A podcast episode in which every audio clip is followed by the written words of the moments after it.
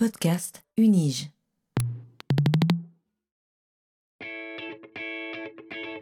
Learning from Data, le podcast sur la science des données à l'Université de Genève.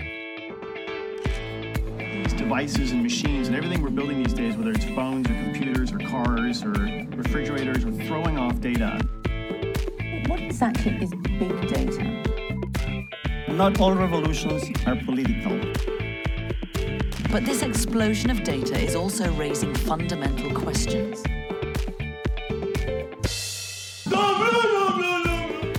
Bienvenue dans ce 28e épisode et premier épisode de la quatrième saison de Learning from Data, le podcast qui plonge dans les recherches de l'Université de Genève et surtout dans leurs données, en compagnie de celles et ceux qui les explorent.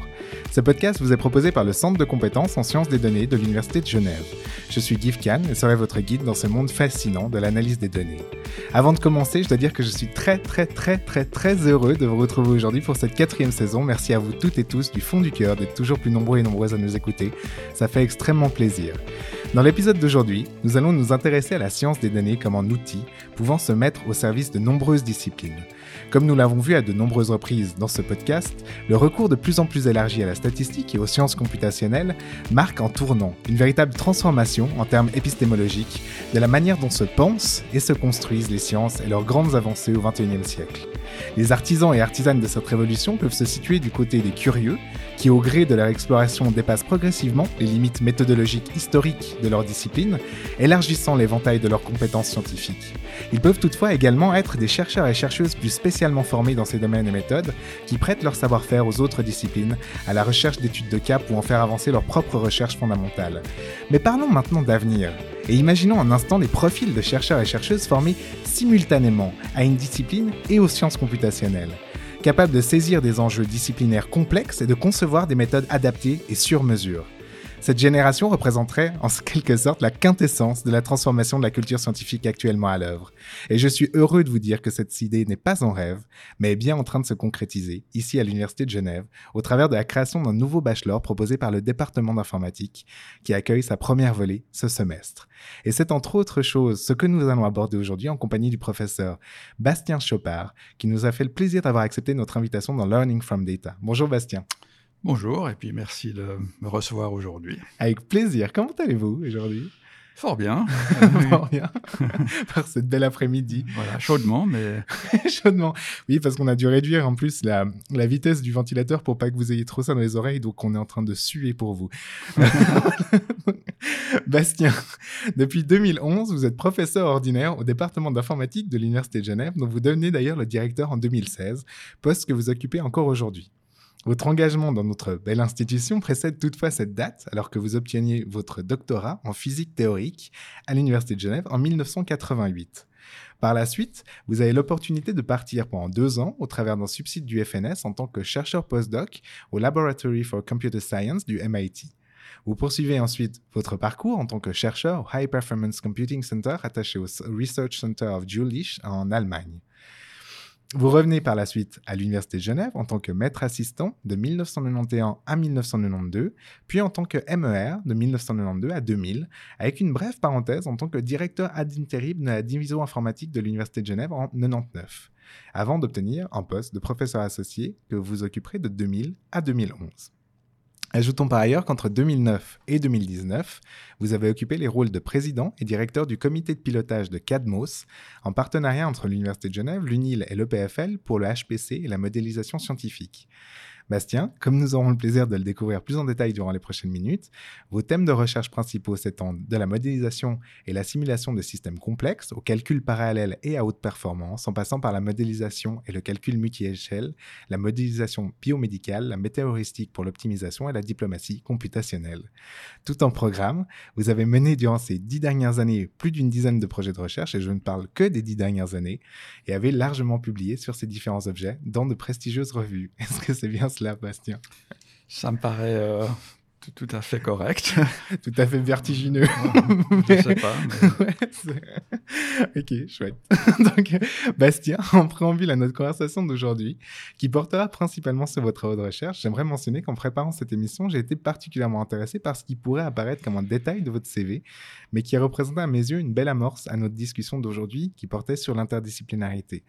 Euh, Bastien, comme nous l'avons brièvement mentionné en introduction de ce podcast, vous avez effectué votre doctorat en physique théorique et non pas en informatique. Et tout en sachant que nous aurons l'occasion par la suite de revenir en détail sur votre recherche de doctorat, je ne résiste pas à l'envie ici de vous interroger sur le passage que vous avez effectué à l'issue de celui-ci de la physique théorique à une spécialisation disciplinaire beaucoup plus ancrée dans la science informatique. Est-ce que vous pouvez nous en dire un peu plus sur les raisons et les étapes de ce passage, mais également parce que j'aime à aller chercher dans les parcours de vie des éclaircissements sur des développements plus récents, est-ce que vous pensez que ce passage et donc l'interdisciplinarité dont vous avez fait preuve dès le début de votre carrière est un élément fondateur de votre ouverture continue de la science informatique à d'autres disciplines, les sciences de la vie, mais également plus récemment la diplomatie Et si oui, euh, est-ce- qu'est-ce que vous pouvez nous dire sur les défis que vous avez rencontrés dans l'application de cette interdisciplinarité et pourquoi pas également quelques conseils pour celles et ceux qui voudraient vous suivre sur cette voie? Une très longue question. Voilà, une longue question Ouais. euh, avec plusieurs réponses. Je ne sais pas si je vais réussir à répondre à toutes les questions. mais je vais- Alors, peut-être euh, pour commencer, effectivement, j'ai fait de la physique, physique théorique. Donc, j'ai toujours été intéressé par comprendre les choses. Mhm. Toujours eu cette curiosité de savoir comment le monde fonctionne.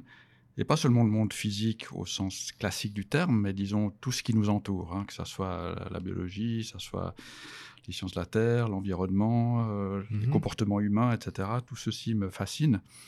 Et avec euh, cette envie peut-être du physicien de voilà, arriver à décrire ces choses-là, les décrire pour mieux les comprendre, peut-être pour les prédire, les contrôler, que sais-je. Mais en tout cas, il y a cette démarche, je pense, interdisciplinaire de nature. Pour moi, je dirais qu'il y a les divisions que l'on a fait dans beaucoup de disciplines. Mhm. En fait, c'est pas la nature qui les a faites, c'est l'homme qui les a faites. et puis, en fait, euh, on a un peu tendance à s'enfermer dans certains secteurs et puis de pas regarder ce que fait le voisin. Mhm. Et donc, euh, voilà, moi j'ai toujours été curieux de, de sortir de peut-être de cette zone de confort. Et j'ai eu la chance, c'est vrai, au cours de ma carrière, d'être en interaction avec des gens curieux des autres disciplines, Mhm. avec qui on a pu échanger, construire des projets, euh, se poser des questions euh, différentes. Et c'est vrai que c'est pas toujours facile, parce Mhm. que même si l'interdisciplinarité est mise en avant de tous les côtés, quand on en fait, en fait, on fait plaisir à aucune des deux côtés. c'est clair. Et, euh, et- et souvent, voilà, on reçoit des critiques euh, voilà, de chacun des côtés qu'on n'a pas fait notre boulot suffisamment. Mhm. Et bon, mais ça fait rien, on va de l'avant. voilà. Alors, pourquoi j'en suis arrivé au département d'informatique? Donc, de nouveau, c'est c'est intéressant parce que je pense que j'aurais jamais prévu ça. Mhm. Euh, je pense que quand j'ai fini ma thèse, j'étais ouvert à à peu près tout- toute proposition euh, intéressante et challenging du point de vue Mhm. intellectuel, etc. Donc, euh, continuer dans l'académique, éventuellement aller dans l'industrie ou que sais-je. Mais bon, le chemin le plus facile après ma thèse, c'était un projet du Fonds national, donc Mhm. jeune chercheur. Alors, pourquoi le MIT Ça, c'est un lien intéressant avec mon sujet de thèse. Mhm. Parce que dans mon sujet de thèse, euh, j'ai été amené à commencer à faire de l'informatique peut-être de façon un peu plus originale et inhabituelle que ce qu'on faisait à l'époque. Mhm. On avait acheté, enfin mon, mon groupe de recherche avait acheté une carte euh, matérielle, carte hardware, qui permettait de simuler les automates cellulaires. Donc, euh, je pense qu'on en reparlera peut-être Oui. euh, un peu plus tard. Donc, euh, mais en gros, on mettait cette carte hardware dans un, un PC de l'époque. hein. Imaginez les PC des années euh, 80, c'était Ouais. très modeste. Mais cette carte permettait de faire des calculs que seuls les superordinateurs pouvaient faire dans ce contexte-là. Donc subitement, on avait euh, dans nos mains, alors évidemment dans un périmètre restreint qui était les automates cellulaires, Mhm. mais on avait cette capacité finalement de faire des calculs qui étaient euh, complètement impossibles pour la plupart des groupes de recherche. Et donc on avait Ah acheté cette carte pour, euh, je crois, 2000 euh, 2000 dollars, qui était fabriquée par le MIT. Mhm. Et c'est un point essentiel finalement de mon travail de thèse. Et donc, quand j'ai fini ma thèse, j'avais envie d'aller dans l'équipe qui avait Hmm. construit ça pour creuser un peu plus euh, ces sujets-là. Donc, euh, effectivement, j'ai reçu une bourse euh, pour aller. J'étais très content de mon séjour à MIT. Mhm. Et de façon assez amusante, pendant que j'étais à MIT, c'était aussi le début de hum, la création de certaines machines parallèles, Ah. le tout début, notamment la Connection Machine. Je me suis intéressé de façon un petit peu lointaine, mais curiosité quand même. Et puis j'ai aussi découvert, puis c'était le Laboratory for Computer Science, un peu une autre culture, où les gens se penchaient sur des questions un peu différentes de mes antécédents de Ah physique ouais. statistique et autres. Puis je me disais, mais en fait, c'est- intéressant de, de voir ces questions qui se posent, et peut-être qu'on peut essayer de les regarder aussi avec un esprit du physicien plutôt qu'un esprit de l'ingénieur ou quoi que ce soit. Enfin, tout Mhm. ceci, c'était euh, assez, disons, flou dans ma tête, mais enfin, etc. Et puis, une fois que j'ai fini mon, mon postdoc à MIT, euh, j'ai eu une offre de- du centre de recherche de Jülich en calcul haute Mhm. performance. Je me suis dit, ben voilà, c'est une prochaine étape euh, intéressante. Donc, euh, ça a changé un petit peu d'ambiance entre Boston et puis, euh, et puis Jülich, qui est une petite ville euh, Mhm. allemande, mais le centre de recherche était extrêmement dynamique et très intéressant, piloté par un, un chercheur de premier plan Mhm. qui avait mis euh, en place donc, toute une équipe, je dirais, de jeunes chercheurs très dynamiques et qui inv- un- invitait rég- régulièrement des chercheurs de, de haut niveau pour faire des conférences, de rester une semaine. Donc c'était extrêmement stimulant. Et de façon amusante, dans ce centre-là, ils avaient donc centre de calcul haute performance. Ils avaient acheté une connection machine, donc cette machine parallèle faite Mhm. essentiellement MIT. développée initialement à MIT, reprise par euh, une compagnie qui s'appelait Thinking Machine Corporation. Et euh, elle était à notre disposition pour, euh, pour faire de la science. Et je me suis dit, ben voilà, c'est, c'est très Mhm. intéressant, allons-y, travaillons là-dessus. Donc ça m'a impliqué, disons, au- pour la première fois peut-être de ce qu'on appelle le calcul à haute performance, de même qu'avec les machines vectorielles de l'époque, qui Mhm. étaient les super ordinateurs de l'époque, toujours pour faire un peu des, des modèles, euh, je dirais, des sciences naturelles. Donc je suis resté fidèle à mon esprit de physicien qui cherche Mhm. à comprendre, mais euh, au lieu de le faire à travers seulement des équations, euh, seulement du travail purement théorique, Mhm. l'idée c'est de se dire bah, comment est-ce que ça peut marcher? On va faire un modèle numérique qui va implémenter nos, nos idées, ok et puis on va simuler le processus. hein. c'est un petit Mhm. peu une sorte d'expérience de labo, mais in silico, comme on dit, hein, dans un ordinateur. Et puis après, on, on regarde les, les données produites, les effets observés, et puis Mhm. on, on prend des conclusions. Donc, je trouvais très stimulant comme approche parce qu'en fait, on a toute la chaîne. On a comment est-ce qu'on peut décrire le problème, le décrire, l'implémenter dans la machine, faire des simulations, récolter des données et comparer ça à la réalité et de se dire, euh, voilà, Ah qu'est-ce ouais. que j'ai appris, qu'est-ce que j'ai compris. Donc euh, voilà, ça, ça me convenait très bien comme, euh, Mhm. comme chose. Et puis, durant cette première année que j'étais à Jülich, mon directeur de thèse m'a informé que l'Université de Genève avait, voulait, enfin, allait acheter une connection machine, justement, Mhm. et qui cherchait quelqu'un pour s'en occuper. Voilà. Trop Donc c'était le département d'informatique qui, euh, grâce à une personne euh, extrêmement, je dirais, visionnaire, euh, professeur Paolo Zanella, Mhm. euh, avait décidé que c'était le moment de se mettre à ce genre de choses, qui démarrait tout juste, hein, c'était Ah. encore très confidentiel à l'époque. Donc il avait acheté cette machine et puis évidemment il voulait trouver quelqu'un qui pouvait l'utiliser pour faire la recherche et faire de l'enseignement. Et donc entendant ça, puis voyant qu'en fait, euh, voilà, la vie sociale de l'Allemagne n'était peut-être pas aussi excitante que celle de Boston. Je dis ça surtout pour ma famille qui était avec moi et euh, qui était peut-être prête à ce moment-là à rentrer à, à Genève. Je me suis dit, ben, essayons, pourquoi pas. Mhm. Et donc, j'ai été extrêmement bien reçu par le département d'informatique qui m'a, disons, bon, il y a un poste de maître assistant par rapport à ce projet, Mhm. mais euh, à long terme, on aimerait que ça devienne un peu plus, un peu plus long terme, un peu Ah plus ouais. solide. Donc, je me suis dit, bah, de toute façon, moi, je suis jeune, euh, je rebondirai sur Mhm. ce qui m'arrive, mais tant que je suis bien, puis qu'on me dit qu'il y a une suite, euh, pourquoi clair. pas continuer? Donc, euh, ceci explique pourquoi je suis arrivé au département d'informatique. Euh, j'ai commencé à développer le calcul à haute performance avec cette machine. À l'époque, on Mhm. était essentiellement les seuls en Suisse et surtout les seuls à enseigner ça au niveau bachelor. hein. Donc, Ouais. ça, c'était tout à fait original comme, euh, comme démarche. Les autres institutions qui avaient s'étaient mis à ces machines-là, en Suisse, c'était réservé à des chercheurs, réservé à Mhm. voilà, euh, quelque chose assez, euh, assez de pointe, je dirais. Et donc, le fait qu'on amène ça au niveau de nos étudiants, c'était quelque chose de tout à fait inhabituel et ça a beaucoup plu aux étudiants aussi parce que parce qu'ils voilà, ils étaient au contact avec des choses très récentes. Et puis, effectivement, au fil des années, les promesses, était-ce des promesses Je ne sais pas, mais se sont confirmées que on m'a trouvé un poste de maître enseignement de recherche sur ces programmes de relève, hein, qui était à l'époque la façon, disons, une relève. Puis un, poste de professeur euh, associé euh, lié au départ en retraite du professeur Zanella. Mhm. Et puis, en fait, euh, finalement, une promotion à professeur ordinaire en, 2011, si, si, je me souviens la date. Donc voilà, donc ce qui est assez amusant là-dedans par rapport à un parcours de vie, disons si on mhm. veut revenir à votre question, c'est que je pense que j'avais au fond de moi-même un intérêt à rester dans l'académique. Je pense que ça me correspond bien, l'enseignement, la mhm. recherche, etc. Mais je pense que j'aurais jamais imaginé un tel parcours pour y arriver. Et mon sentiment, c'est que, en fait, il faut jamais vouloir visualiser son futur de façon trop précise, parce qu'on rate des opportunités, uh-huh. euh, parce qu'on est trop focalisé sur le, le seul chemin qu'on s'est finalement autorisé. Et moi, j'ai l'impression que alors évidemment, on a toujours la chance euh, mhm. d'avoir des opportunités, mais enfin, ce qui m'a beaucoup servi, c'est que j'étais à l'écoute de ces opportunités et que j'étais prêt à les accepter si elles me plaisaient, sans forcément me dire quelle sera la suite. Mhm. Voilà.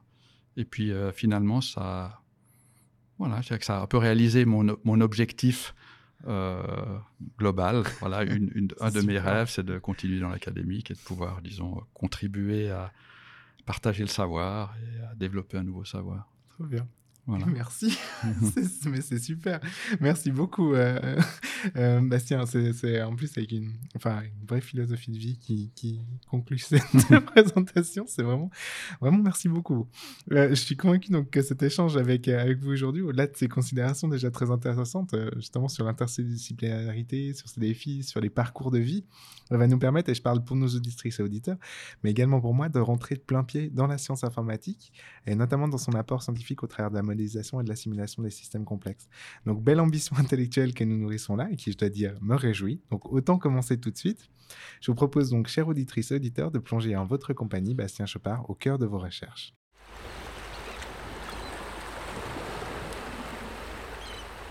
Bon, on y va?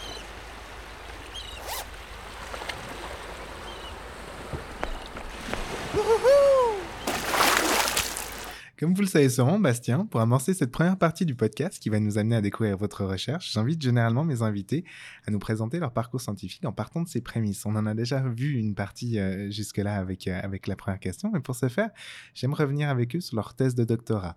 Parfois, cela nous permet d'offrir un tremplin pour entrer dans leur recherche actuelle, celle-ci représentant autant d'illustrations de l'approfondissement de long cours que peut demander certains objets de recherche. Dans d'autres cas, les ponts sont parfois coupés avec ces premiers objets. On l'a vu dans votre cas qu'il y avait une espèce de continuité finalement et tout cela reste intéressant de savoir où s'est matérialisé en tout premier lieu une pensée scientifique.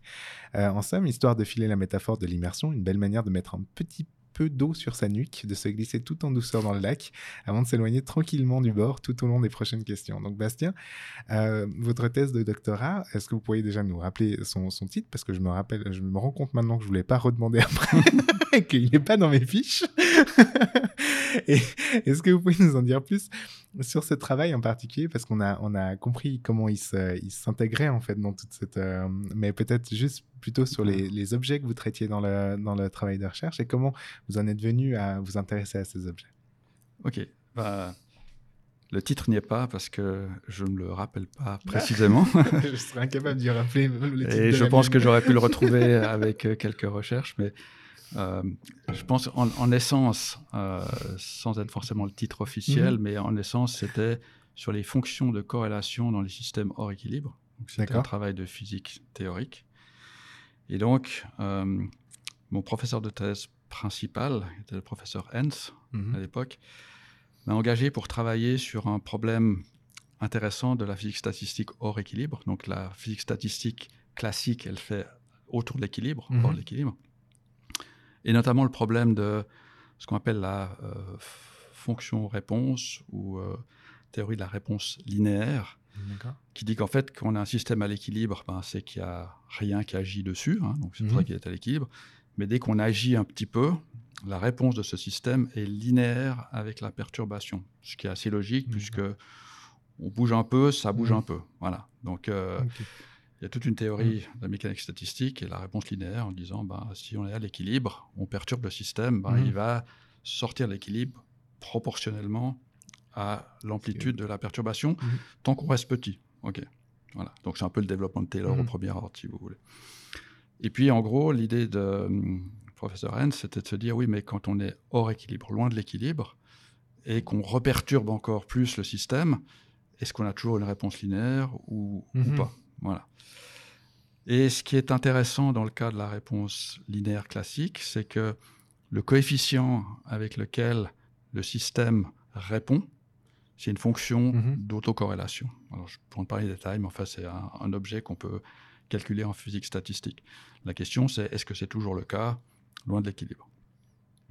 Voilà. D'accord. Alors, j'ai commencé ma thèse en faisant des calculs, j'ai rempli des pages et des pages de transformés de Fourier, etc., dans Mhm. tous les sens, sans forcément, disons, bien comprendre la question. Donc, mon résumé, c'est le résumé que je fais euh, quoi, 30 ans, 40 ans plus tard.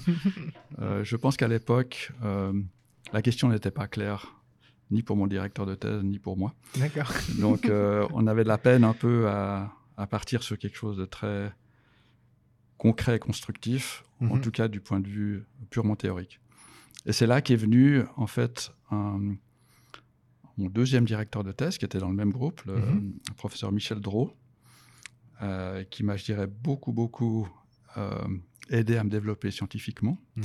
Et c'est lui qui avait fait l'achat de ce, ce hardware spécial. D'accord. Il revenait de la conférence euh, StatFizz qui avait eu lieu à Boston et tout enthousiaste, puis il a dit bon, on va acheter ça. Puis il cherchait un doctorant qui avait euh, envie de jouer avec ça. Puis voilà, je me suis, Mhm. je me suis dit je suis présent. Et qu'est-ce qu'on a fait? On a fait avec ceci, donc un automate cellulaire, c'était un peu une abstraction d'un monde physique où tout est discret. Donc on suppose que l'espace est discret, que le temps est discret, Mhm. et que les états physiques des objets de cet espace sont discrets aussi. Mhm. Donc le, le plus simple, c'est que c'est ou 0 ou 1, actif, non actif, etc.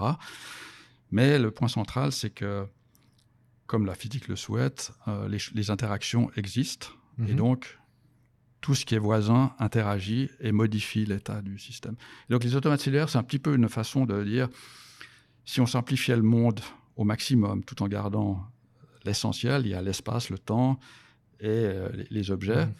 mais c'est peut-être pas très important de savoir si les valeurs euh, des états de ces objets, c'est euh, des choses avec 28 nombres après la virgule ou, Mhm. bien, ou bien pas. Disons. Donc c'est vraiment de se dire, gardons que l'essentiel. Et l'idée, c'était de essayer de comprendre si on peut représenter ou à quel point on peut représenter des processus physiques dans ce monde simplifié.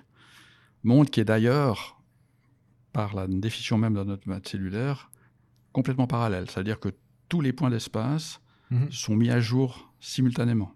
C'est pas qu'on met à jour une partie, puis après le reste se met à jour. Là, tout le monde bouge en même temps, comme si tout le monde était soumis à fait aux, aux interactions, etc., en temps réel. Et donc, j'ai commencé à jouer avec ça. Mhm. Et c'était à une époque, en 1986, où euh, certains chercheurs avaient développé cette idée-là et avaient montré qu'en fait, on pouvait résoudre des écoulements hydrodynamiques Mhm. avec cette simplification. Et ça, c'était une, une observation très euh, novatrice pour l'époque, parce que les, les gens avaient habituellement l'approche équation différentielle, on fait l'équation de Navier-Stokes, on a des méthodes numériques pour la résoudre, enfin, Mhm. avec toute la puissance et la difficulté que ça représente. Puis, subitement, des gens dit non, il suffit d'avoir une dynamique binaire de 0 et de 1 qui représente des particules, présence Mhm. ou absence d'une particule de fluide, collision, etc. Et puis, euh, et puis oui, on représente des écoulements euh, compliqués Mhm. avec des turbulences, euh, etc., Ok. etc. Et donc ça fait pas mal de bruit dans la presse, Mhm. peut-être un peu trop, parce que du coup ça a un peu fâché les gens qui faisaient la, la dynamique des fluides euh, Mhm. classique. Mais enfin, néanmoins, le domaine était né. Et c'est dans cet esprit-là que moi j'ai développé des systèmes hors équilibre, Mhm. voilà, dans lequel j'ai mesuré les fonctions d'autocorrélation et que j'ai mesuré les réponses du système à une perturbation et que j'ai vu si oui ou non euh, ça collait avec une théorie euh, linéaire ou pas. Ok. Voilà. Donc, euh, c'est un peu la façon dont j'ai évolué d'une question purement théorique Mhm. à la translation de cette question théorique dans un monde euh, informatique, virtuel, dans lequel on recrée un système, alors évidemment simplifié, avec euh, toutes les limites que ça peut avoir lieu. Mais au moins, c'est un, un problème qui est, je dirais, physiquement crédible et dans lequel on peut déjà voir qu'est-ce qui se passe? On avait conservation de l'énergie, conservation la quantité de mouvement, de la masse. Enfin, donc, c'est un système physique qui est raisonnable, dans lequel on peut se poser des questions et on a une réponse numérique Mhm. qui était inaccessible du point de vue théorique. Voilà. Et après, justement, à partir des années 90, euh, à, à la suite de la publication, vous publiez plusieurs intéressants articles utilisant justement ce modèle de l'automate cellulaire, Voilà. notamment appliqué euh, dans le cadre d'études portant sur le trafic, trafic routier, mais aussi euh, sur le transport de particules comme la neige. voilà. Ouais. Et puis, est-ce que, est que vous pouvez nous expliquer c'est, Enfin, c'est des, des modèles d'application qui sont similaires selon ces différents objets de... Alors, le, le- le cadre, Mhm. je dirais, théorique est similaire dans le sens Ouais. qu'on a de l'espace dans lequel euh, des particules de neige se déplacent Mhm. euh, au cours du temps, où on a un espace peut-être plus restreint, où on a des véhicules qui Mhm. se déplacent. Donc là, à ce moment-là, c'est plutôt des espaces à une dimension, hein, puisque les véhicules suivent une... euh, Mhm. Mais ça reste dans le même niveau d'abstraction, c'est-à-dire que c'est un objet qui, au cours du temps, se déplace dans l'espace et interagit avec ses semblables et avec le monde Mhm. extérieur. Donc pour la neige, c'est le vent, par exemple. hein, donc le Mhm. vent euh, pousse la neige. Euh, la neige tombe, se dépose, forme des congères, euh, etc. Et donc c'est un travail qu'on a fait en partie avec le Centre d'études de la neige et des avalanches à, à Davos. Euh, à l'époque, ils ont trouvé notre, notre approche extrêmement euh, novatrice et Mhm. séduisante, parce que de nouveau, ils étaient dans une, une approche très très différente et on ouvrait des portes, notamment le parallélisme massif, enfin des choses comme ceci. Et donc, on a fait un, un travail de doctorat euh, d'un collègue qui, Mhm. euh, qui était payé par le Fonds national suisse à ce moment-là et qui a donné un petit peu une impulsion sur, euh, sur ce transport de neige. On est allé vérifier ça aussi sur les pentes de Verbier, je me souviens, avec, avec justement les, les, les géologues cantonales, etc. Mhm. Donc c'était vraiment très intéressant. Et puis pour le, pour le trafic, alors à l'époque, il y avait effectivement quelques papiers qui étaient sortis pour dire euh, on va changer notre façon de décrire le trafic des véhicules Mhm. au lieu de faire un continuum qui était un petit peu la, la stratégie habi- habituelle de dire en fait c'est comme un fluide, hein, donc on a une densité, on a une vitesse globale.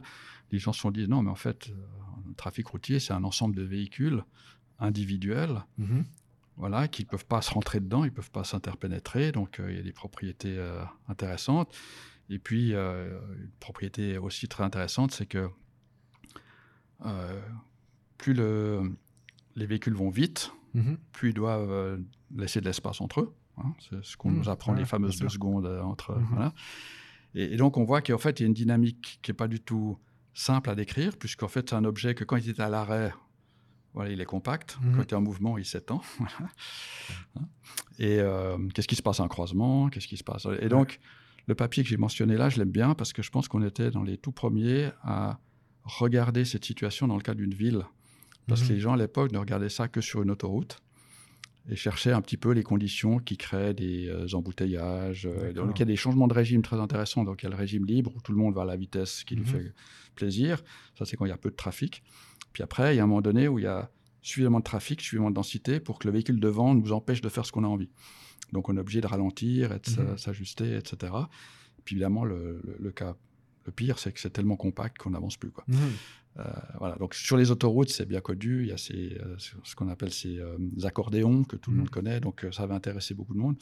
Puis nous, on s'est dit, mais qu'est-ce qui se passe finalement dans une ville aux Ouais. intersections? Parce que finalement, Mhm. intersection, ça veut dire blocage de véhicules, Mhm. etc. Est-ce qu'un giratoire, c'est mieux qu'un feu rouge? Enfin, euh, voilà. Donc on s'est amusé dans ce, ce sens-là.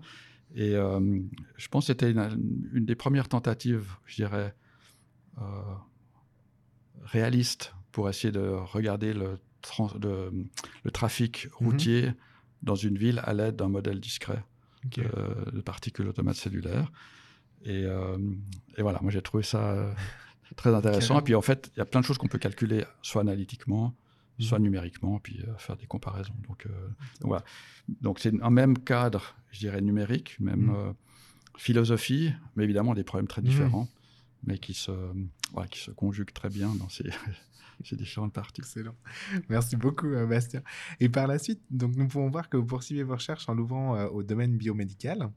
Et à cette occasion, vous vous intéressez plus particulièrement au modèle Boltzmann sur réseau que vous appliquez pour mieux comprendre et prédire des processus physiologiques tels que les anévrismes.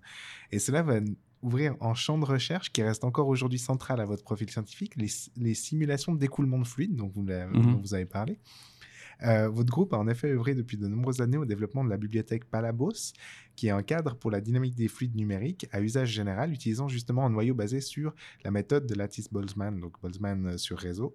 Cette plateforme est utilisée à la fois comme outil de recherche et d'ingénierie. Est-ce que vous pourriez nous en dire un peu plus sur ces premiers intérêts de recherche dans le domaine biomédical, sur euh, le Boltzmann modèle, Mhm. enfin Lattice Boltzmann modèle, et sur cette belle aventure scientifique qui a donné naissance à Palabos? Oui. Alors, euh, donc, comme je l'ai suggéré, euh, j'ai commencé avec les automates cellulaires dans lesquels on Mhm. avait des modèles d'écoulement euh, complètement discrets, Mhm. euh, présence ou absence d'une euh, d'une particule. Et si on en met beaucoup, beaucoup, beaucoup, on finit par retrouver des effets collectifs qui sont ceux qu'on voit dans les fluides.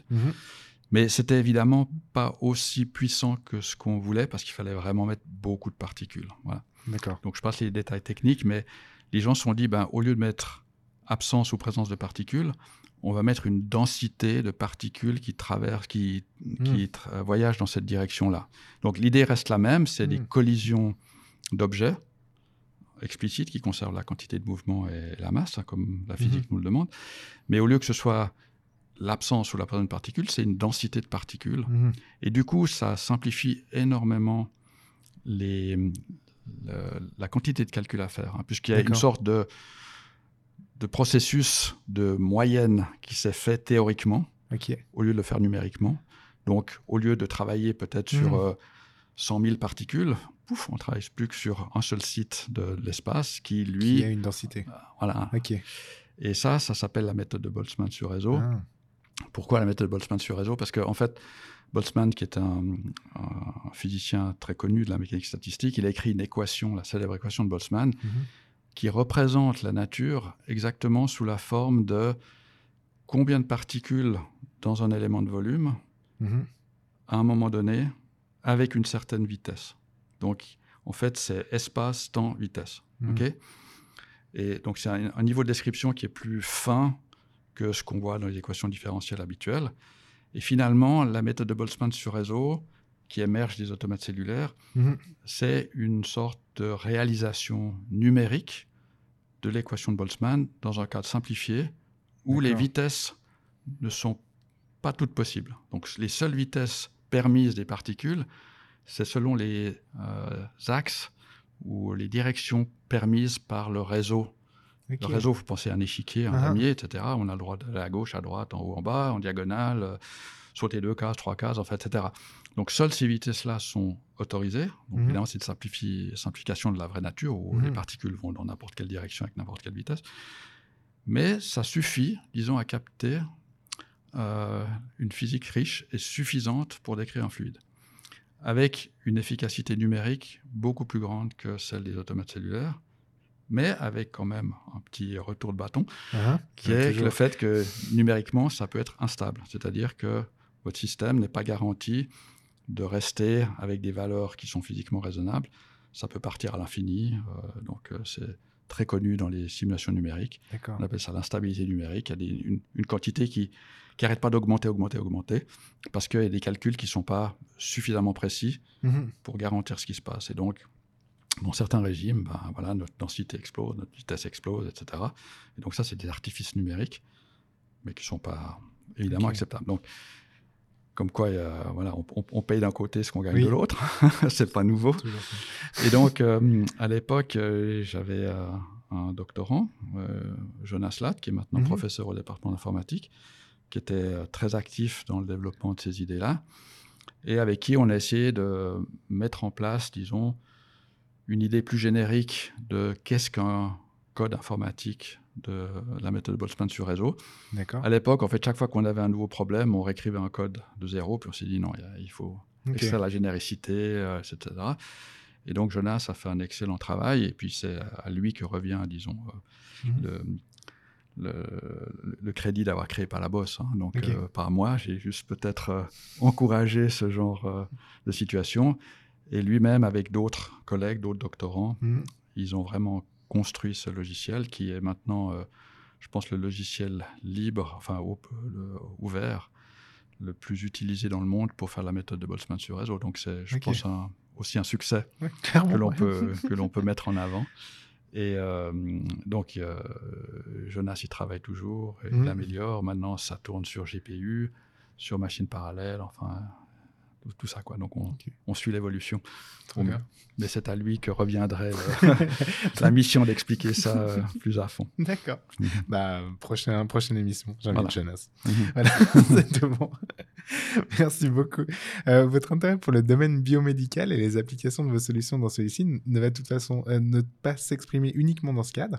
Vous explorez en effet plusieurs autres voies euh, dans plusieurs autres euh, projets successifs. Je pourrais en effet mentionner ici plusieurs d'entre eux sur lesquels j'apprécierais que vous nous en disiez un peu plus. Je veux notamment parler de Thrombus FP7 VHP, Ouais. voilà, dans lequel vous avez étudié les mécanismes qui gouvernent l'occlusion des anévrismes cérébraux. Dans ce projet, vous combinez les connaissances biologiques, les observations cliniques et la modélisation numérique pour proposer un nouveau modèle dans lequel les processus biophysiques sont ajoutés au flux sanguin. On pourrait également mentionner le projet H2020-Insist, euh, visant à comprendre et à contrôler la thrombolyse en cas d'accident euh, vasculaire cérébral ischémique aigu.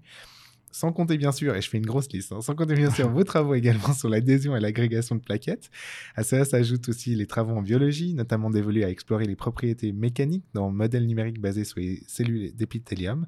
Et bien sûr, bah, j'apprécierais que vous nous présentiez ces projets et leurs principaux résultats, même si j'imagine que là, j'en viens d'en mentionner quatre, donc ça nous prendra à peu près à la prochaine heure. Euh, donc à vous de choisir ce que vous voulez développer dans cette liste. Mais j'aimerais également profiter de cela, en fait, euh, pour vous questionner sur la manière dont vous appréhendez et vous préparez pour appréhender des problématiques disciplinaires complexes comme celle-ci. Parce que j'imagine que proposer des solutions de modélisation et de simulation doit s'appuyer sur une connaissance fine de ces objets qui, qui ne sont pourtant pas a priori vos domaines d'expertise. Donc c'était aussi euh, une amorce pour ce genre de questions plutôt. Voilà. Alors, euh, j'ai envie, juste avant de commencer, Oui. par dire qu'il y a aussi un- une série de projets qui ont été, euh, qui n'ont pas été mentionnés, mais Mhm. que je me dois de mentionner. C'est des projets PASC. donc, oui, euh, oui, c'est juste, effectivement. euh, projets nationaux Mhm. qui nous ont fait travailler sur les globules rouges, la simulation de globules rouges. hein. donc Mhm. ça, ça- ça rentre dans le même cadre et je pense que je peux le mentionner aussi Bien sûr. ici. on dit. Mais de nouveau, pour répondre à votre question, je pense que c'est bien de reprendre peut-être l'évolution historique parce Ah. que souvent c'est les- c'est l'histoire qui nous mène là où on est. quoi.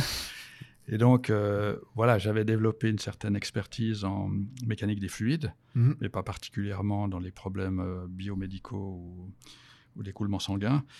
Et j'ai reçu un coup de fil d'un collègue de l'hôpital qui m'a dit Ah, euh, j'ai eu votre nom, je ne sais plus comment, mais voilà. On s'intéresse aux anévrismes cérébraux.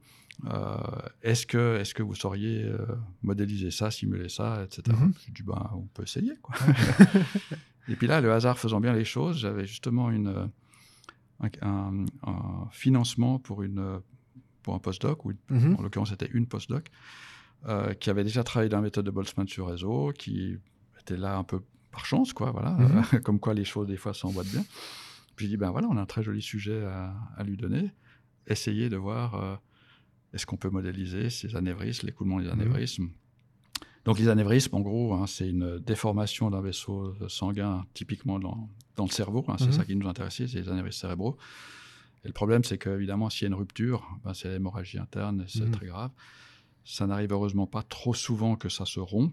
Par contre, c'est assez fréquent d'avoir des anévrismes qui Mhm. peuvent rester euh, longtemps. Mais pour les médecins, c'est un peu une bombe. Quand ils découvrent qu'il y a un anévrisme, ils se disent est-ce que ça va sauter? Ça va pas sauter. Si ça saute, c'est super grave. Donc, il y a toute une volonté, euh, en fait, de les soigner avant qu'ils Mhm. qu'ils ne- se rompent. hein, voilà.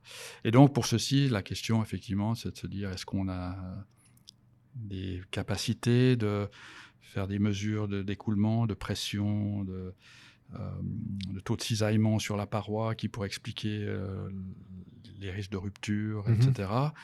Et aussi d'étudier l'impact de certains, certaines thérapies euh, qui, à l'époque, commençaient, c'était le tout début, hein, c'était début des années 2000, Mhm. à ce qu'on a appelé finalement les flow diverters. Donc c'est un peu comme un stent, c'est Mhm. un- une sorte de tube avec des mailles métalliques que l'on insère dans le vaisseau Mhm. euh, malade, hein, euh, juste en regard de la déformation de l'anévrisme. Et l'e- l'effet, c'est que finalement, ça canalise un peu le sang dans le vaisseau. Ça Mhm. réduit la pression, euh, l'impact sur le- la cavité le- de l'anévrisme. Mhm. Et en ralentissant l'écoulement sanguin dans la cavité, on permet des processus physiologiques de réparation, Ah, à savoir euh, la coagulation. Donc si le sang commence à s'arrêter, la coagulation peut avoir lieu et il y a une reformation de la paroi Ah. euh, qui se fait et donc on peut résorber euh, de façon assez naturelle et assez peu invasive euh, l'anévrisme. Il y avait des techniques avant beaucoup plus euh, violentes, je Mhm. dirais. Euh, et donc, dans l'ensemble, je pense que c'est une technique maintenant qui, qui est assez bien maîtrisée, qui ne Mhm. suffit pas toujours, mais, mais voilà. Donc, en gros, voilà, c'était un petit peu le contexte dans lequel Mhm. ce, ce docteur, qui était euh, professeur Daniel Ruffnart, d'ailleurs, pour le donner son nom, m'a un petit peu mis au défi. puis on a commencé tranquillement. Puis, alors, d'un point de vue scientifique, il y a toujours plein de questions de base qu'il faut d'abord régler avant de- Mhm. avant d'aborder les questions que je viens de mentionner. Mais effectivement, dans le projet Trombus, qui est dans le euh, euh, programme cadre euh, 6 des- des projets européens, Mhm. euh, était dédié à l'analyse de la capacité de ces flow diverters à créer la coagulation euh, à l'intérieur. Donc, quels sont les bons flow diverters, quelles sont les bonnes conditions d'écoulement, etc. Et évidemment, comme on l'a compris, nous, on a abordé ça de façon simulation numérique. Mhm. Mais ce qui est intéressant, c'est qu'il fallait commencer à mettre autre chose que simplement l'écoulement sanguin, parce que les processus de coagulation, c'est des choses euh, plutôt biophysiques. Il y a des, Mhm. protéines, des molécules. euh, voilà, enfin, je passe les détails Mhm. techniques, mais enfin, pour créer le, le- le caillot de fibrine, il faut que les choses qui doivent se passer se passent. Et donc, euh, voilà, on a, on a vu que la, la- valeur du taux de cisaillement sur la paroi de l'anévrisme était un élément qui nous a paru central pour créer le- les phénomènes de, de réparation. Et donc, euh, c'est un projet qui a été fait évidemment euh, dans le cadre d'un consortium européen Mhm. avec des médecins, des biologistes, des informaticiens, enfin, etc., qui exactement amenaient aussi les, les, les- les- les notions qui me manquaient. Quoi. Mhm. Voilà, donc euh, c'était tout dans une discussion de savoir euh, qu'est-ce qui se passe, qu'est-ce que les médecins ou les cliniciens ou les biologistes ont compris du phénomène. Mhm. Euh, et souvent, ils ont une compréhension partielle au terme, disons, du physicien qui a envie qu'on lui donne tous les détails. Ah ouais. Voilà. Et par Ah, contre, ils, ils- ils ont une, une- une capacité à, à traiter les patients qui est remarquable, sans pour autant être capable de, de- de développer tous Bien les sûr, détails que, que nous, on a besoin pour... La- donc, donc c'est extrêmement stimulant parce que finalement, on est là en se disant, mais voilà, le, le sang coule depuis euh, combien de millions d'années dans les êtres humains. Et puis finalement, il y a plein de choses qu'on ne comprend pas très bien. Et, euh, et donc, on avait la chance d'avoir des biologistes dans l'équipe qui ont finalement été très euh, réceptifs à l'approche euh, modélisation informatique. Mhm. Et donc, c'est un collègue avec qui je, je travaille énormément encore maintenant. Je pense qu'on a vraiment, dans ce projet Trombus, créé des liens euh, non seulement d'amitié, mais aussi de complicité euh, euh, de recherche. Mhm. Et donc, on continue à travailler sur euh, déposition des plaquettes, transport de toutes ces choses-là. Et on en est arrivé à se dire, ben, on se comprend bien, on sait ce que chacun peut faire, mais il faut qu'on travaille ensemble. Parce qu'en fait, un modèle numérique, s'il n'y a pas de validation expérimentale, ça, Ouais. reste, ça reste juste voilà, Amusant. Mhm. Mais je pense qu'on a passé ce stade-là maintenant. Et donc, il faut qu'on puisse valider ce genre de choses. Et, et donc, encore une fois, ce qui est assez intéressant, c'est qu'on travaillait essentiellement dans un monde dans lequel il n'y a pas de théorie. Donc, il fallait euh, proposer des mécanismes, Mhm. identifier quels sont les euh, éléments les plus importants, parce qu'évidemment, la, la biologie, c'est tellement riche, il y a tellement Mhm. de choses, que si on veut tout mettre, on n'y arrive pas. Et la question, c'est qu'est-ce qu'il faut mettre pour avoir l'effet que l'on veut voir. Et, et grâce, disons, à, à cette personne, donc, qui est euh, Karim Zouaoui Boujelta, qui travaille à l'ULB en, en Belgique et Mhm. au CHU de Charleroi, on a réussi à, à travailler vraiment en synergie. Lui, les expériences, moi, la simulation. Moi, je lui dis, mais ça marche pas. Tes expériences, elles expliquent pas un truc. Regarde mes simulations, ça part complètement à côté de ce que tu observes. Lui se dit, oui, ben, c'est vrai qu'il manque quelque chose. Forcément, il y a un truc qu'on a oublié et on a découvert des, des phénomènes qui étaient passés sous silence parce que la simulation a montré que si on mettait que ce qu'on croyait, ben, c'était pas Ça possible de tenir. pas. Voilà. Et donc, c'est devenu, je trouve, extrêmement intéressant. Puis, on a commencé à travailler, je dirais, dans, dans- dans cette euh, synergie très positive, Mhm. euh, expérience, simulation. En plus, c'est une, personne qui s'intéresse énormément à, à l'épistémologie. Mhm. euh, à comprendre un petit peu comment on a développé la science, comment est-ce qu'on peut avoir confiance dans ce qu'on Mhm. fait, quelles sont en fait finalement les, les, les- les preuves qu'on peut amener sur ce qu'on fait, pourquoi telle communauté croit qu'elle a raison, puis une autre croit aussi qu'elle a raison, puis, puis on n'a pas les mêmes, euh, mêmes résultats. Enfin, tout ça, ça ouvre des questions philosophiques qui sont intéressantes, mais donc on se, on se retrouve maintenant depuis plusieurs années, chaque année, euh, euh, une semaine à, à Venise pour faire un séminaire d'épistémologie avec euh, des, des biologistes, des médecins, des mathématiciens, et puis on, on- on discute de plein de questions comme Ouais, ça. super. Et on essaye aussi d'amener la notion d'épistémologie plus vers nos doctorants Mhm. euh, pour qu'ils sortent des fois un peu le nez du guidon, parce que c'est Mhm. vrai que la science actuelle oblige euh, beaucoup les gens à produire, produire, produire, et ne plus se poser des questions, plus prendre de recul par Mhm. rapport à eh, qu'est-ce que je fais, pourquoi je le fais, comment ceci s'inscrit dans une vision plus large, et puis euh, donc avoir une vision plus plus raisonnable de ce que c'est la vérité et rester peut-être plus humble par rapport au- à nos résultats. Donc voilà, ça c'est Ouais. ça explique un petit peu ceci. Et donc, euh, le, pro- le projet euh, insiste, qui était ce projet H2020 sur, Mhm. les, sur les ABC. hein. Donc, l'idée, c'est de faire, de nouveau avec, euh, avec toute une équipe de, de chercheurs européens, euh, de faire ce qui s'appelle le in silico trial. Donc, l'idée, c'est de créer informatiquement des patients virtuels Mhm. Avec les mêmes propriétés euh, génériques de, de- de patients normaux, c'est-à-dire il faut repro- reproduire peut-être euh, les, les vaisseaux sanguins dans le cerveau, c'est Mhm. peut-être choses comme ceci, leurs euh, propriétés connues statistiquement sur des patients réels. Donc il y a eu des, des études très complètes qui ont été faites sur des patients qui ont été euh, atteints d'une attaque cérébrale. Mhm. Donc ça veut dire vaisseau bouché, absence d'irrigation du cerveau, euh, Mhm. manque d'oxygène et puis, et puis des effets qui peuvent être euh, évidemment irréversibles. Euh, donc, à partir de toutes ces données, l'idée, c'était de construire des modèles informatiques et puis de dire, bah, maintenant, si on a une nouvelle thérapie, etc., on peut l'essayer euh, Mhm. sur ces, sur, sur voilà. Et donc, c'est un projet extrêmement intéressant, extrêmement stimulant, parce que de nouveau, il y avait un mélange de gens avec des compétences euh, différentes, complémentaires. On, a, on a dû effectivement essayer de, de se comprendre, de créer des nouvelles expériences, etc. Et puis Genève, enfin, mon, mon équipe était spécialement, disons, dédiée à la, ce qu'on appelle la, euh, l'analyse de la thrombolyse, c'est-à-dire que l'idée, euh, la première idée, pour- quand on a un vaisseau bouché par un caillot sanguin, c'est de dissoudre ce caillot sanguin. hein. Donc on nous injecte un produit Mhm. qui va dissoudre. Et malheureusement, ça ne marche pas toujours. C'est un- une thérapie très simple, puisque c'est en gros simplement une, une intraveineuse. Mhm. Donc euh, ça, c'est facile à faire très rapidement. Mais ça ne marche pas toujours et on ne sait pas très bien pourquoi. Et donc l'idée, c'était de construire des modèles informatiques dans lesquels on comprend mieux le processus de thrombolyse dans un, euh, dans un, un vaisseau sanguin. Pourquoi ça résiste, pourquoi ça. Puis là, de nouveau, on a découvert qu'en fait, il y avait très peu de choses qui étaient connues Mhm. euh, sur, euh, sur les, les- les problèmes de base. Quoi. Et donc, de nouveau, on est reparti avec des, des nouvelles expériences, euh, des nouvelles analyses. Donc, de nouveau, je pense que pour mon côté physicien qui reste, c'est extrêmement stimulant parce que Mhm. j'essaye de décrire un phénomène qui est, qui est mal compris, mal connu, avec des outils, évidemment, qui sont les outils modernes de- des sciences computationnelles. C'est tellement bien.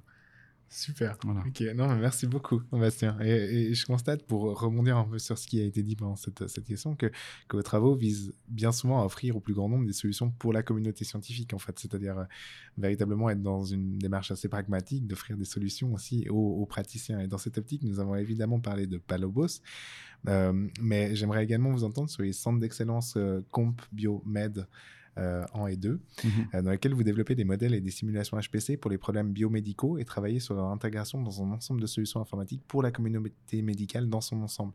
Est-ce que vous pourriez nous en dire plus sur ces solutions et peut-être sur l'accueil de, de celles-ci par la communauté scientifique? Et j'ai cru voir également que nombre d'entre elles étaient en accès libre, euh, comme c'est le cas de, de la plateforme Palabos. Euh, et euh, j'aimerais également vous entendre peut-être sur cette question de l'open research et sur votre vision de celle-ci. quoi. Alors, de nouveau, pas mal de questions. Oui, c'est déjà Donc, juste sur l'open research, on pourrait faire voilà. des heures. Mais ouais, Pas de souci. Donc, euh, Combiomed, c'est effectivement un, euh, un projet européen qui est euh, la création de ces centres d'excellence. Donc, il y a eu plusieurs centres d'excellence qui ont été créés, euh, je dirais maintenant, il y a environ 6-7 ans. Et donc, euh, le projet Combiomed 1 et Combiomed 2 sont des, euh, en gros, euh, réalisations d'un centre d'excellence Mhm. en calcul à haute performance et en sciences biomédicales. D'accord. Et je dirais, euh, c'est peut-être pas, facile de résumer euh, rapidement tous les objectifs, mais Mhm. moi, un objectif qui me, qui me tient à cœur, c'est effectivement de mettre à disposition de la communauté euh, médicale, Mhm. des praticiens, de nouveaux outils euh, basés justement sur les simulations qu'on appelle in silico, hein, donc de Mhm. reproduire des, des organes.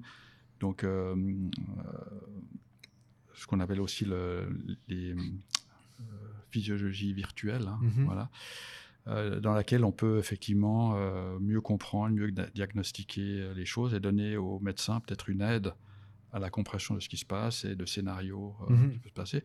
Et donc, le calcul haute performance est souvent nécessaire parce que c'est des calculs très coûteux, Mhm. Assez compliqués. Et donc, voilà, en gros, l'idée, c'est de voir si on arrive à développer des outils qui seraient accessibles à la communauté, Mhm. acceptés par la communauté.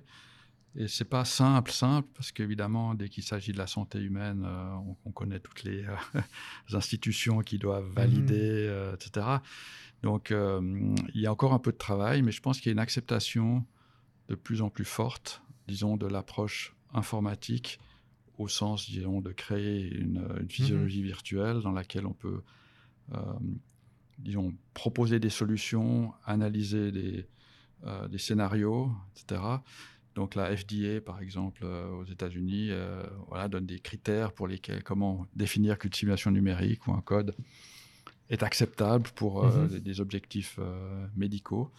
Et donc je pense que ce centre d'excellence, il, il a pour but d'éduquer aussi les, les futurs médecins à ces approches-là. Donc c'est tout un volet dont je parle peut-être un peu moins parce que je Mhm. suis moins impliqué. Et aussi de développer, je dirais, des codes disponibles pour la communauté, de les mettre à disposition dans des grands centres de calcul, donc ces, ces- ces grands centres Mhm. euh, européens de supercomputing. Donc on a le, le fameux CSCS en Suisse, hein, qu'on connaît, mais dans chaque Mhm. pays, il y, a, il y a un peu l'équivalent. Et donc ces, ces codes, on peut parler de Palabos, mais il y a d'autres codes qui, qui sont à disposition finalement en libre accès à Mhm. travers euh, ce projet européen pour les gens qui souhaiteraient euh, les utiliser. Alors, je pense qu'il y a toujours un gap à remplir entre euh, le moment où, le- où un médecin utilisera ça de façon aussi routinière que, Mhm. que des tests sanguins ou, Ouais, c'est- ou une, une- une radio. Voilà. Mais je pense qu'on s'approche. Voilà. Mhm. J'ai envie de croire que le monde est en train de changer dans ce sens-là. Mais c'est aussi effectivement une euh, certaine responsabilité par rapport à, Mhm. aux scientifiques de, qui, qui produisent ce genre d'outils, de se dire, bon, ben, voilà, on n'a pas la certitude de la vérité, Mhm. on n'a pas la certitude que le conseil que le code va donner sera bénéfique aux patients. Mhm. Donc évidemment, il a la, la- la présence du médecin euh, Bien sûr. et, et sa réinterprétation reste encore pour moi euh, important. Mais Mhm. Peut-être la- l'avantage, c'est qu'il s'habitue à ces outils comme il s'est habitué à plein Oui. d'outils euh, dans les, dans les Mhm. dernières années, hein, qui Mhm. sont les outils de haute valeur euh, ajoutée technologiquement. Ben, voilà, en- en- encore un qui, qui vient là-dedans. Et Mhm. je dirais que ça fait depuis quand même début des années 2000 qu'on travaille à cette approche-là. Et on voit que l'acceptation est de plus en plus grande, puisque maintenant elle devient même, je dirais, institutionnelle. hein. Il y a des, comme le FDA qui essaie d'établir les règles. Le- L'équivalent européen fait la Mhm. même chose.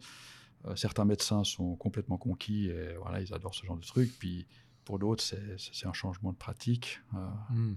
on comprend, c'est pas toujours simple. hein, déjà, c'est ouais. pas des outils très faciles à utiliser. C'est enfin, on- quand on est informaticien, on sait que quand un programme marche, c'est- là on doit être surpris, quoi. Mais enfin, voilà, je, euh, je pense qu'il y a, il y a- les, les choses vont dans le bon sens et c'est- c'est très stimulant, je dirais, tout ça. Excellent. Mhm. Merci beaucoup, Bastien. Et en m'intéressant à votre parcours pour les, pour les besoins de cette émission, j'ai pu, j'ai pu voir que certains des piliers de votre travail en tant que chercheur se retrouvaient également dans vos engagements à des postes de direction, depuis lesquels vous avez, me semble-t-il, œuvré à transformer la science informatique à l'Université de Genève et ses voies d'application.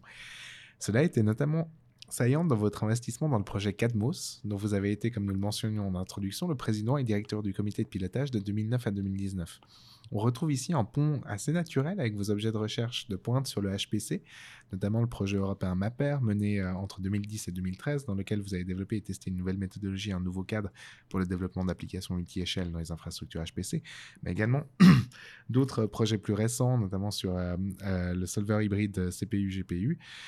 ce que, ce que j'aimerais savoir, bien sûr, parce que là, je vais, je vais m'arrêter parce que j'avais toute une autre liste de, projets, mais comme ça, j'arrête de, de, tout, de tout mettre que ça faut de faire le choix. Mais c'était, c'était surtout pour voir, en fait, je, je serais très heureux de vous entendre nous parler, nous parler justement de, de, vos travaux récents sur le HPC, celui que vous voudriez mettre en avant, et sur l'initiative euh, CADMO, c'est les liens que vous avez entretenus en ces deux dimensions. Parce que euh, j'ai entendu beaucoup de bien de cette initiative CADMO, c'est euh, mhm. voilà, je, je pense que c'est intéressant qu'elle soit, qu'elle soit partagée. Oui, alors je pense qu'on peut en tout cas dire quelques mots parce que probablement beaucoup de gens ne la connaissent pas. Mhm. Et donc c'est une initiative qui a démarré en 2009 avec l'idée, c'est que avec l'Université de Lausanne, l'EPFL et l'Université de Genève, on allait se doter d'un super ordinateur, donc parmi euh, le top du top, mhm. voilà, évidemment une machine chère, comme on peut l'imaginer, et qu'on allait constituer un groupe d'utilisateurs euh, avertis mhm. pour, euh, pour l'utiliser. Voilà.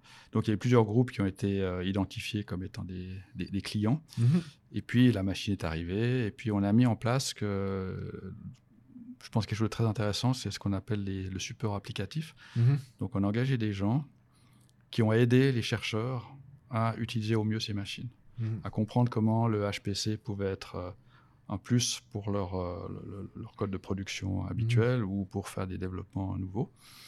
Donc, je dirais que c'était très constructif, très intéressant. Ça crée des liens d'ailleurs entre, euh, entre les chercheurs des différentes universités.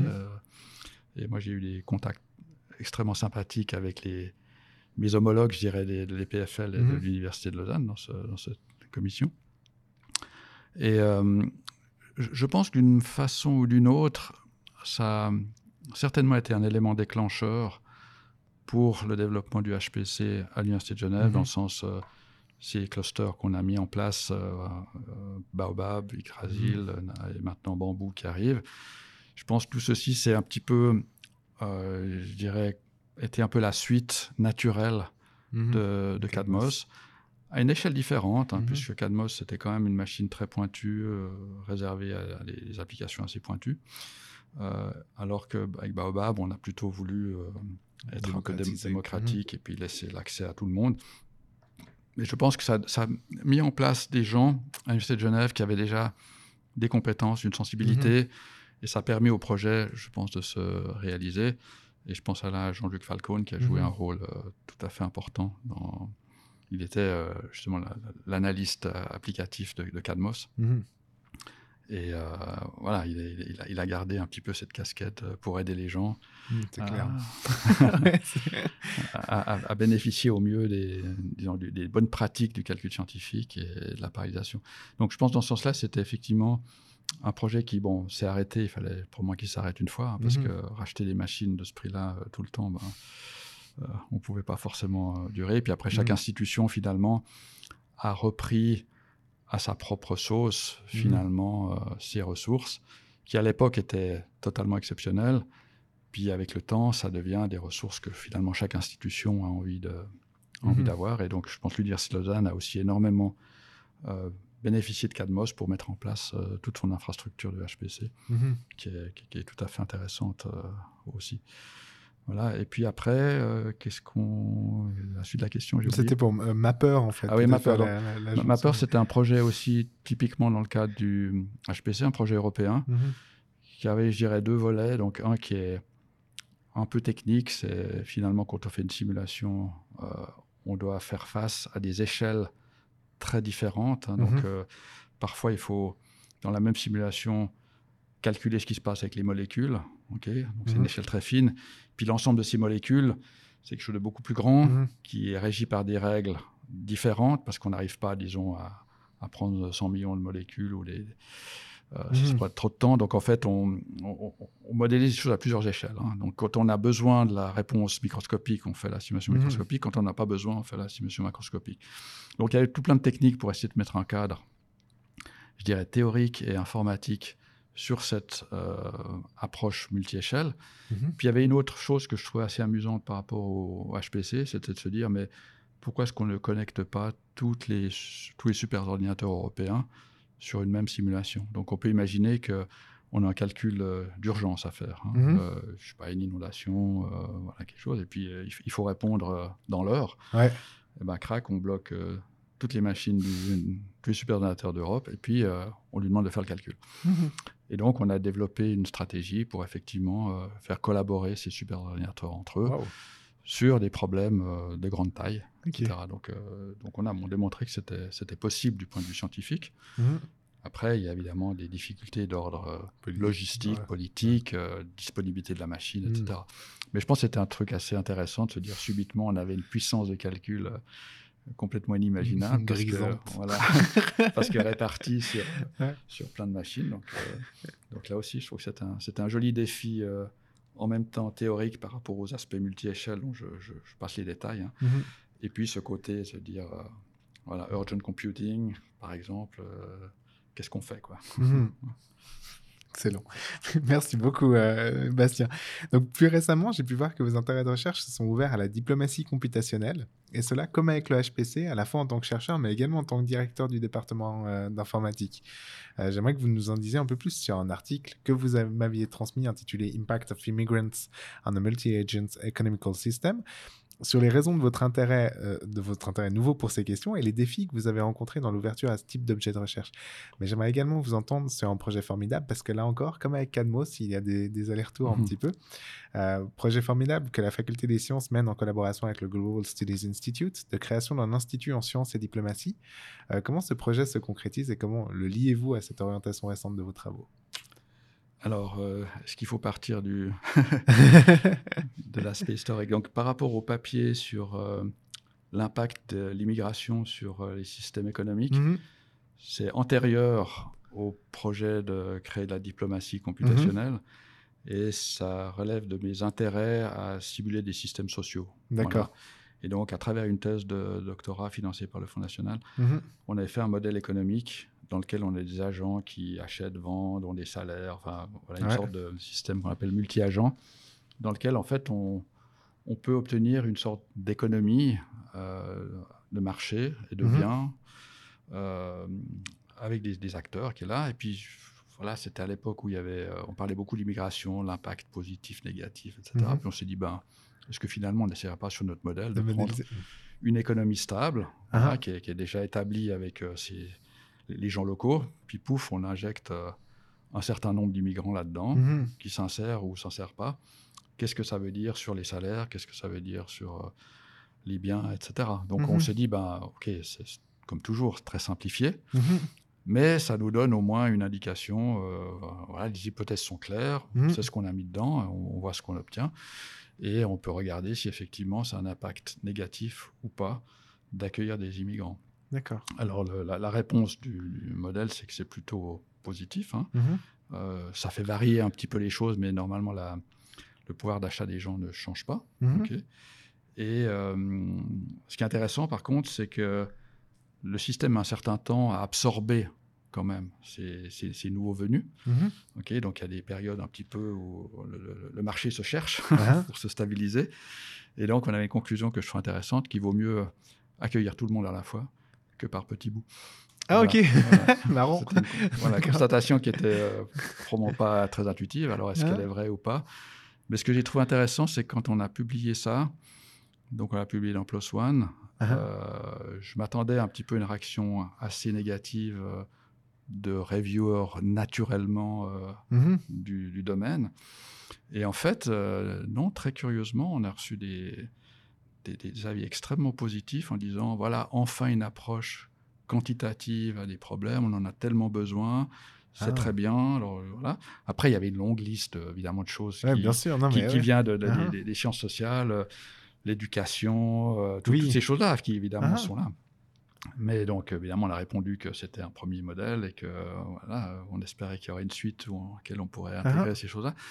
Mais euh, j'étais j'étais content de voir qu'en fait, euh, Ouais. une communauté était prête à accepter une approche euh, plus, euh, je dirais, quantitative, Mhm. euh, dont les hypothèses sont extrêmement explicites. Après, on peut dire, je suis pas d'accord avec vos Oui, hypothèses, bien sûr. mais, euh, mais si on accepte les hypothèses, après, on Mhm. peut voir ce qui se passe. Et puis là, de nouveau, ce qui était très sympathique, c'est que, évidemment, on a des résultats numériques, Mhm. mais une fois qu'on comprend les résultats numériques, on arrive aussi à faire des résultats analytiques dans certaines limites. Et là, on voit bien comment tous les paramètres entrent en jeu, etc. Donc, euh, toujours des choses que j'ai beaucoup aimées quand on peut boucler la boucle. C'est-à-dire qu'on Mhm. a un résultat qui n'est pas uniquement numérique.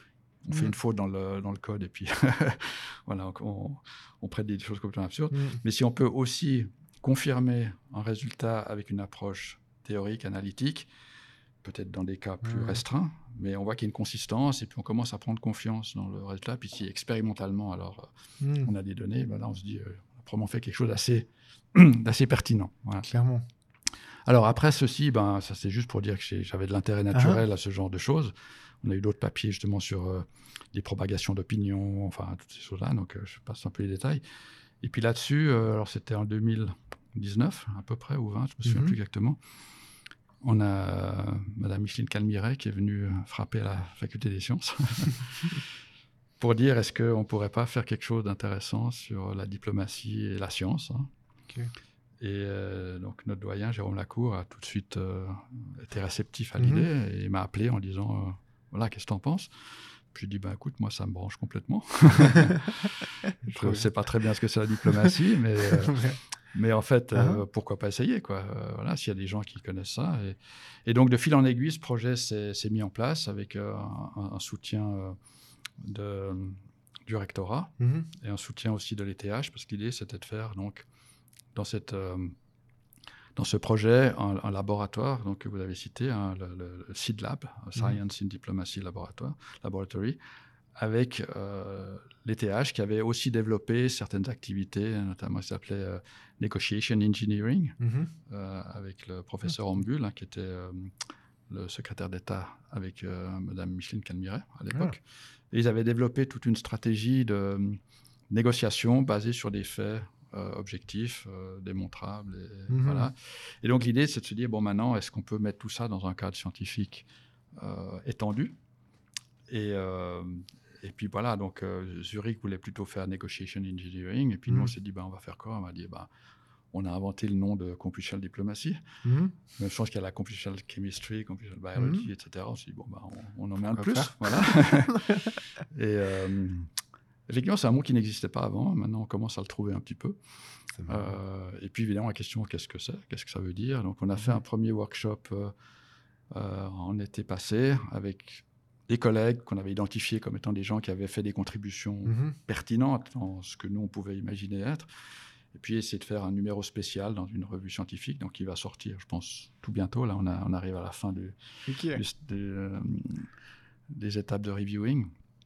Et euh, c'est pour nous une première pierre de ce que seront, ce pourrait être la, diplomatie computationnelle. Évidemment, Mhm. avec euh, l'idée, c'est qu'essentiellement, ce qu'on veut, c'est utiliser toutes les méthodes modernes euh, de- de- des sciences computationnelles, de l'informatique, intelligence artificielle, machine learning, les, lecture automatique de textes, parce qu'il y a énormément de savoir qui est dans des textes Mhm. que, voilà, qu'on ne peut pas tous lire, hein, il y en a tellement et les liens qu'il y a entre ces textes qui nous révèlent finalement énormément sur qui est important dans le système, euh, Conditions de création. voilà, comment les choses sont emboîtées, et puis ce qu'on aimerait évidemment, c'est pouvoir donner une, euh, une plateforme ou une, ou une boussole pour les, les, les négociateurs, les diplomates, etc., pour qu'ils aient peut-être des données plus élaborées, plus Mhm. complètes, euh, plus objectives, à partir desquelles ils pourront peut-être baser leur, euh, leur travail de négociation et de, et de diplomate. Donc, on ne veut pas se substituer évidemment Mhm. aux, aux diplomates, mais l'idée, c'est de se dire c'est un nouveau champ de recherche, un nouveau champ académique dans lequel on veut être ouvert. Donc, on, on parle aussi beaucoup de multilatéralisme, et c'est pas simplement euh, entre deux pays, euh, mais entre tous les pays, puis comprendre l'écosystème du multilatéralisme à travers, disons, une analyse scientifique basée sur la science des données, basée sur euh, voilà, tout ce qu'on peut faire maintenant. Donc, C'est tellement bien. l'avenir nous dira ce que ça donne, mais on sent très bien que dans beaucoup d'endroits, ça mijote Mhm. aussi, et que finalement, il y a pas mal de gens qui nous ont un peu emboîté le pas. Euh, on a la chance d'être à Genève, donc dans Oui. un endroit très privilégié par rapport à Mhm. ça. Euh, mais donc, il faut qu'on essaie de, de garder ce leadership dans ce sujet-là. Et donc, on a deux professeurs qui vont travailler là-dessus, dont un est déjà engagé depuis une année, c'est euh, Didier Vernely. Et le deuxième va commencer au 1er août, qui est Roland Bouffanet. Mhm. Et donc, ils vont euh, venir étoffer le, le Seed Lab côté Genevois. Et Zurich est en train aussi de, de recruter euh, un professeur. Voilà, donc en gros, euh, l'avenir nous dira. Superbe. Merci beaucoup. Euh, bon, je crois que vous me voyez un petit peu venir, mais ces questions précédentes convergent toutes vers votre rôle important à la tête du département d'informatique durant ces dernières années. Et étant donné que, comme je l'ai appris, vous allez bientôt nous quitter, enfin dans une année, pour partir à la retraite, euh, j'aurais désiré vous proposer une petite plage pour nous parler de ce département pour lequel vous vous êtes si intensément engagé. Est-ce que je pourrais vous demander, pour celles et ceux qui ne le connaissent pas, de nous présenter le département d'informatique et ses principaux axes de recherche mais je ne résiste pas également à l'envie de vous demander, sous la forme d'un petit exercice, ce qui vous a peut-être le plus marqué pendant ces dernières années à la tête de ce département et les projets que vous y avez menés euh, qui vous sont les plus chers. Bien sûr, euh, sans être exhaustif, je, je précise, comme ça, euh, comme ça, en fait, personne ne se sentira laissé, laissé de côté parce qu'il n'est pas cité. Exactement. Donc, euh, je, vais. Alors, le département d'informatique, c'est un département dit autonome de Mhm. la faculté des sciences. Donc, on est plus petit qu'une section, comme la Mhm. section de physique, mathématiques et biologie. Mais néanmoins, on a à, à charge un enseignement et de la recherche. Donc, euh, on a un, projet, un programme de bachelor, un programme de master et évidemment un programme de doctorat. Mhm. Et euh, je- on est petit, hein, puisque on a entre 6 et 8 professeurs, plus, euh, je dirais, 3 MER. Donc on reste, disons, petit par rapport Mhm. à, à la charge d'enseignement, euh, Mhm. etc. Et euh, bah, il y a plusieurs euh, groupes de recherche, effectivement, euh, une dizaine de groupes de recherche. Alors, je ne vais pas donner les détails parce que je le ferai beaucoup moins bien que mes collègues, hein, évidemment. Mais bon, on fait évidemment la, du machine learning, on fait euh, la cybersécurité, on fait euh, la bioinformatique, euh, euh, etc. On- mon, mon équipe fait effectivement des systèmes complexes, euh, scientific computing, on fait la mécanique des fluides. Enfin, voilà, donc euh, tous- nos collègues sont très actifs. Mhm. Ils, ont, euh, ils ont des projets de recherche qui sont, je dirais, au top Mhm. internationalement. Ce qui est intéressant, je pense, c'est peut-être inhabituel, c'est que, en fait, dans notre enseignement, hein, qui est donc bachelor et master, c'est en général toujours les experts du domaine qui donnent les cours correspondants. Donc les étudiants sont finalement, euh, ont comme enseignant quelqu'un qui est euh, top dans la recherche Ouais. dans laquelle il enseigne. Et ça, c'est assez intéressant, parce qu'évidemment, l'informatique est un domaine qui bouge très vite, et c'est plus difficile, disons, d'être euh, complètement au fait des dernières choses, des, Mm. des résultats, si c'est pas son propre domaine de recherche. Voilà. Mm. Donc, donc là, on, est, on, on a réussi une, une formule assez intéressante. Qui évidemment, l'autre défaut, c'est qu'on est peu interchangeable d'un cours à l'autre, évidemment. Mhm. Euh, mais disons, je dirais qu'on on couvre, euh, on couvre les sujets principaux de l'informatique en tant qu'enseignement, Mhm. évidemment, parce qu'on veut donner une formation, euh, je dirais, le plus complète possible à nos étudiants. Et je crois que dans l'ensemble, c'est une formation qui a, qui a tout à fait du succès. hein. Donc, on, a, on a des gens qui sortent de là avec facilité à soit aller dans une autre institution pour une, un cadre de mobilité ou, ou professionnellement.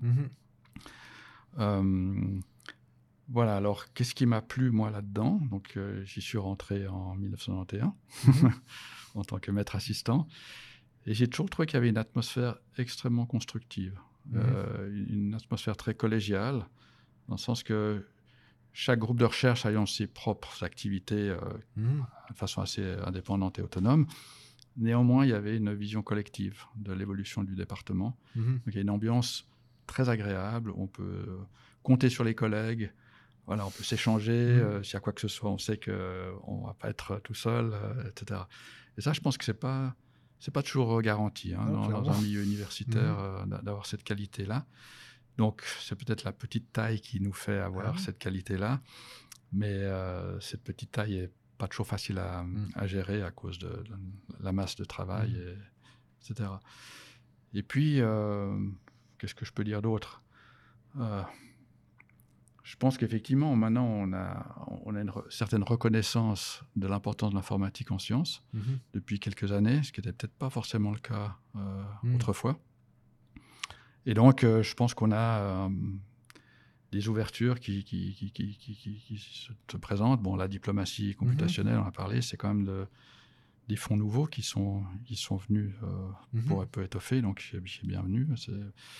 Le machine learning aussi. Donc, c'est des, des sujets finalement qui euh, sont très importants et euh, qui nous ont permis quand même de nous accroître un petit peu. On reste quand même en- dans une taille, je dirais, inférieure à une section qui a essentiellement, je dirais, la même mission.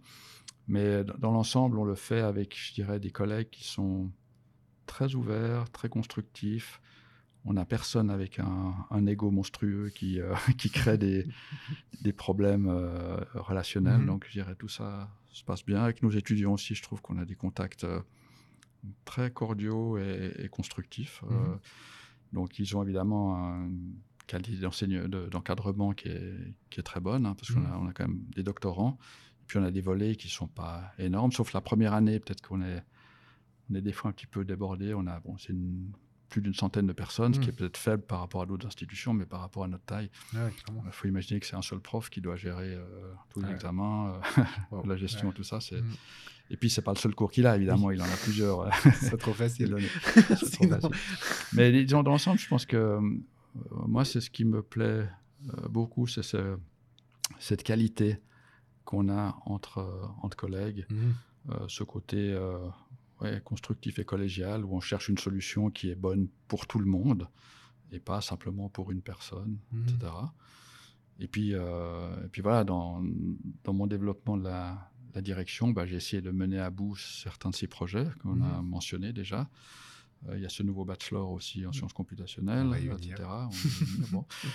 et, euh, et voilà, essayer de, de recruter des gens de, de qualité pour, euh, Mhm. pour les successions et pour les nouveaux professeurs. Voilà, donc, euh, je, je pense qu'il y, y a une vision euh, institutionnelle chez mes collègues aussi, de dire qu'ils ne sont pas uniquement là pour eux, mais ils sont là aussi Oui. voilà, pour le bien de, de l'institution. Ouais. Ça, ça, Et, je pense que ça, c'est important aussi. Euh, enfin, aussi euh, Mhm. moi, en tant que directeur de département, je pense que c'est important qu'à un moment donné, on se souvienne qu'on est, voilà, qu'on fait partie d'une institution et que c'est de bénéfice pour tout le monde si Mhm. euh, on, on travaille ensemble. Quoi. Mais ça se sent, ça. Mm. Ouais. ok, merci beaucoup alors. Et euh, passons maintenant euh, peut-être à cette deux- dernière phase de notre entretien et raccrochons à ce qui a été annoncé en introduction, sinon il va me dire que je fais des annonces qui, euh, que je ne tiens pas. Donc pour nous intéresser justement à cette dimension d'enseignement, tout d'abord j'aimerais beaucoup vous entendre nous parler des étudiants en informatique, parce que j'imagine qu'en en 30 ans, leur, euh, leur profil a dû évoluer, alors que l'informatique quittait une position de niche pour être de plus en plus présente dans notre quotidien de tout en chacun. Est-ce que vous pourriez nous faire part de votre expérience et nous parler de l'évolution de ces étudiants? Est-ce que leur profil a changé selon vous? Est-ce que vous remarquez ça? Est-ce que, que- qu'est-ce qu'il en est désormais de leur motivation, de leur attente vis-à-vis de la formation? Est-ce qu'elle a aussi changé?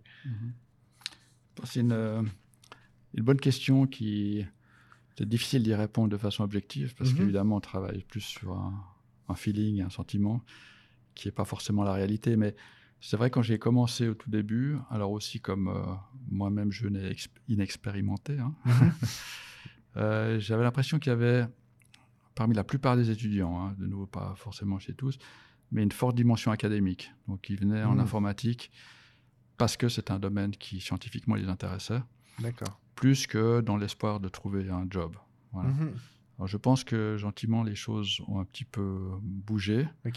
Il y a toujours, disons, une, une part de gens qui sont euh, animés par, euh, par l'intérêt euh, Mhm. académique, scientifique, la curiosité, etc. Je pense qu'il y a aussi des gens qui sont plus intéressés à acquérir les outils Mhm. pour trouver un travail et qui n'ont pas forcément envie de faire une thèse de doctorat après. Euh, je pense que l'informatique est assez intéressante par rapport au fait que je, je trouve que ça combine deux aspects qui ne sont pas forcément faciles à concilier dans, pour, pour beaucoup de personnes. Donc c'est soit Mhm. le côté très scientifique, hein, se poser des questions, avoir des théories, euh, Mhm. des méthodes, etc. Une, une vision assez, euh, assez élevée finalement de- du, du sujet. hein. Mhm. Euh, et puis, il y, y a un côté, je dirais, très pragmatique d'utiliser des outils de plus en plus complexes. Il faut mettre les mains dans le cambouis, il faut Mhm. comprendre tout un écosystème de logiciels à gauche, à droite, euh, etc. Qui sont des aspects, je dirais, presque plus euh, voilà, du mécanicien. Ouais, clairement, ouais. Voilà. Puis finalement, on demande à nos étudiants d'être euh, bons dans, dans les deux. dans les deux domaines. Et puis, c'est pas, c'est pas facile, je dirais. C'est, pas facile. Euh, donc voilà, euh, je- Mm. je, dirais que c'est peut-être un domaine pour moi qui a pas mal évolué par rapport à cet aspect de l'importance maintenant euh, Mhm. omniprésente de l'informatique, avec des bons et des mauvais côtés. Et puis, il faut, Ouais. il faut essayer de jongler avec ça. Quoi. Ok, excellent. Et, et venons-en maintenant au, au cœur du sujet. Euh, Comme je l'annonçais en introduction de ce podcast, vous venez de lancer un magnifique projet d'enseignement en partenariat avec différentes disciplines de la faculté des sciences, mais également au-delà. Euh, il s'agit du bachelor en sciences computationnelles. Et sans trop en dire, parce que je vais vous laisser nous le présenter, ce bachelor est pour moi, euh, franchement, je dois le dire, une, une perle d'innovation en ouvrant la possibilité pour toute une nouvelle génération d'étudiants de se former dans une discipline forte, mais également de se former en parallèle aux méthodologies computationnelles directement en lien avec l'évolution de cette discipline. Est-ce que vous pourriez, s'il vous plaît, nous en dire un peu plus sur les origines de ce projet, les cours qui le composent, que vous Mhm. avez imaginé comme, euh, comme cursus, et puis ses objectifs visés en fait pour cette Ouais. future génération de chercheurs? Ok, ben, disons, je pense que le- la conception de l'idée, elle est relativement ancienne déjà. Mhm. Elle reflète en fait mon parcours qui est Mhm. avec un fort bagage, je dirais, méthodologique. hein. J'ai Mhm. toujours aimé les maths, la physique théorique euh, et l'informatique. J'ai été continuellement confronté dans mes projets de recherche à voilà, un domaine d'application. On a Mhm. beaucoup parlé de biomédical, biologie. euh, on a aussi, on ne l'a pas mentionné, mais travaillé avec le- les équipes des- de volcanologie. euh, de la Ah oui, faculté, ouais. Finalement, on s'aperçoit que les doctorants qu'on engage, eh ben, c'est soit des doctorants qui ont un bagage plutôt méthodologique, ok, mais qui ont pas mal de peine à comprendre le- la problématique, Mhm. ou alors ils comprennent la problématique, mais ils n'ont pas les outils pour euh, faire ça. Donc voilà, je dirais que tous ces doctorants, ils ont dû passer euh, une, deux années à essayer de compléter Mhm. ce qui leur manquait. C'est souvent des étudiants très motivés, passionnés, donc ils mettaient beaucoup d'eux-mêmes. Mais en fait, la, la- la conclusion, c'est quand même que euh, il y a quand même une rupture dans beaucoup de sciences Mhm. dans lequel ces approches méthodologiques deviennent de plus en plus importantes. Et je dirais que c'est pas seulement d'être utilisateur d'un logiciel, ça, de toute façon, les étudiants, ils passeront par là. Quoi. On a tous Mhm. appris à utiliser notre email, à faire ce genre de choses. Donc, ouais. c'est pas vraiment ça qu'on vise. Ce qu'on vise, c'est que les gens soient capables de comprendre ce qu'il y a dans ces logiciels, Mhm. d'être capables de créer les logiciels de demain. Donc, ils doivent comprendre le problème. Ils doivent comprendre aussi comment est-ce qu'on peut Mhm. transformer ce problème en un code informatique et obtenir des résultats. Donc, c'est pour ça qu'on on peut dire que ce sera une nouvelle génération de chercheurs Mhm. qui auront ces compétences de développer leur domaine d'application avec une base euh, solide en maths, en informatique, en sciences des données, en machine learning, etc. Et donc, euh, c'est quelque chose qui n'est pas juste un souhait du département d'informatique, mais on a Mhm. beaucoup de collègues dans les disciplines qui sont demandeurs de ce genre de profil. Et euh, apparemment, il y a aussi des compagnies, des entreprises qui cherchent des gens qui sont capables, disons, de, Mhm. d'avoir cette vision beaucoup plus profonde, de, de comprendre le fond des choses et pas juste euh, presser sur une touche pour savoir si euh, Mhm. la réponse est oui ou non. Euh, il faut être critique, hein, surtout quand on est confronté à des problèmes nouveaux. Mhm. Euh, donc de nouveau, on, se- on- on essaie de construire des chercheurs ou des gens avec une haute valeur ajoutée. Euh, et de nouveau, on ne cherche pas, disons, à transformer les disciplines actuelles en disant il faut faire que ça, Mhm. mais on a vu qu'il y a des étudiants qui ont cette fibre. C'est-à-dire qu'ils sont extrêmement intéressés par, ils ont combiné un domaine d'application avec une approche, je dirais, euh, rigoureuse, euh, Mhm. euh, quantitative. Donc ils ont un petit peu ça dans, leur, dans les gènes. Et puis, euh, et puis je pense que c'est ces gens-là qu'on va, Ouais. va espérer d'avoir. Donc bon, on démarre, on démarre effectivement en, en septembre avec euh, les sciences de la vie, enfin la Mhm. section de biologie, et les sciences de la Terre, donc qui ont fait un accueil très positif à cette démarche. Mhm. Et puis à terme, on espère évidemment offrir de plus en plus de domaines d'application. Donc celui qui est le prochain de la liste, c'est les relations internationales, donc typiquement avec le, le GSI Mhm. et ce projet des- de la diplomatie computationnelle. Donc ça, ce sera encore plus innovant puisque on va mettre ensemble Ouais, c'est- deux domaines qui sont euh, sciences dures et sciences sociales. Mhm. Euh, voilà, donc ça, ça risque de faire quelque chose d'extrêmement intéressant Mhm. et, euh, et on se réjouit. Quoi. Voilà. Ouais, trop bien. Mhm. Euh, Merci beaucoup. Et puis j'avais encore une question, mais vous avez répondu au travers de la question précédente. C'était sur l'avenir de ces, de ces euh, des prochaines disciplines. Non, mais je vous remercie euh, sincèrement, Bastien, pour cette présentation de vos recherches. Elle jette un bel éclairage sur la science informatique, vos recherches et l'évolution des modes d'apprentissage des sciences computationnelles au XXIe siècle. Et j'espère, mais j'en suis quasiment convaincu, enfin totalement convaincu que cette présentation aura été aussi intéressante pour nos auditrices et auditeurs qu'elle l'a été pour moi.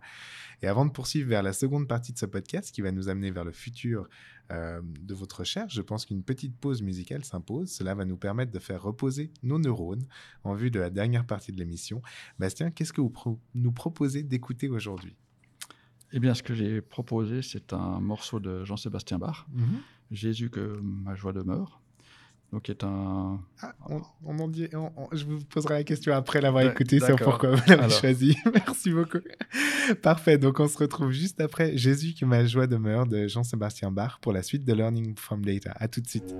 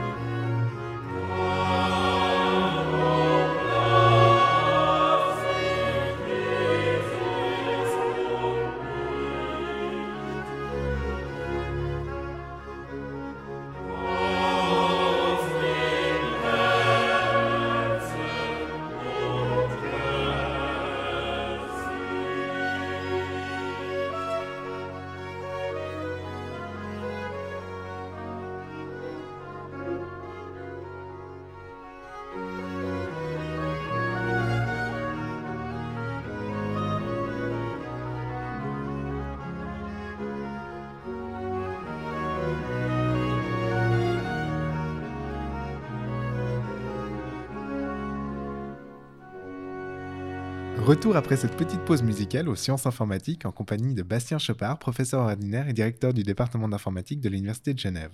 Mais avant de replonger la tête la première dans la science, Bastien, nous ne savons toujours pas pourquoi vous nous avez proposé ce morceau. Est-ce que vous pourriez nous expliquer les raisons de ce choix? Bah, Peut-être d'abord parce que je l'aime. C'est- toujours la meilleure raison. Ce que je- Euh, donc c'est vrai que les goûts et les couleurs, des Ouais. fois, ça se discute pas. Mais disons, si je veux essayer de préciser un peu plus, alors c'est vrai que Jean-Sébastien Bach, c'est un de mes compositeurs préférés. Mhm. Euh, je trouve que c'est très harmonieux, euh, très serein comme Mhm. musique. Euh, je pense qu'on se sent élevé immédiatement quand on entend. Mhm. En tout cas, moi, je, voilà, je me sens déconnecté d'une certaine réalité un petit peu des fois compliquée, conflictuelle, etc. J'ai l'impression qu'on on entre dans un monde plus harmonieux, plus simple et plus, voilà, plus satisfaisant. Et ça fait du bien, disons. Je trouve que par rapport à tout le bruit qu'on a autour de nous, subitement, ça c'est c'est plus du bruit, c'est c'est une sorte de d'enchantement pour, pour mes oreilles et, et pour mes émotions. Mais c'est merveilleux. C'est- donc, bah, merci beaucoup en tout cas pour ce, pour ce morceau, Bastien.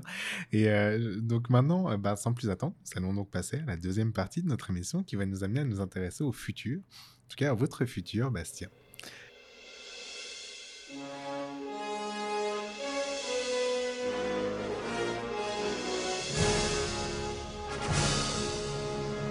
Le futur de la recherche.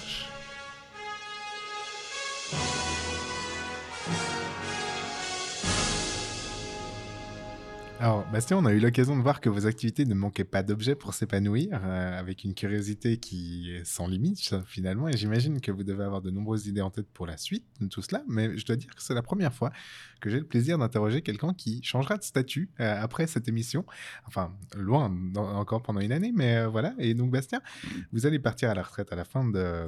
Enfin, en, en juillet de l'année prochaine, si je ne m'abuse, donc ma question pour vous sera peut-être un peu différente de ce qu'elle est généralement à ce niveau-là de l'émission, mais Bastien, est-ce que j'oserais vous demander de nous livrer ici en exclusivité. Comment vous prévoyez d'occuper euh, toutes ces belles journées qui s'offriront à vous dès l'année prochaine? J'imagine qu'on on lâche pas des projets de recherche d'un coup, de toute façon, ça c'est sûr, mais euh, peut-être savoir comment vous saupoudrerez tout ça de- de recherche et de temps libre.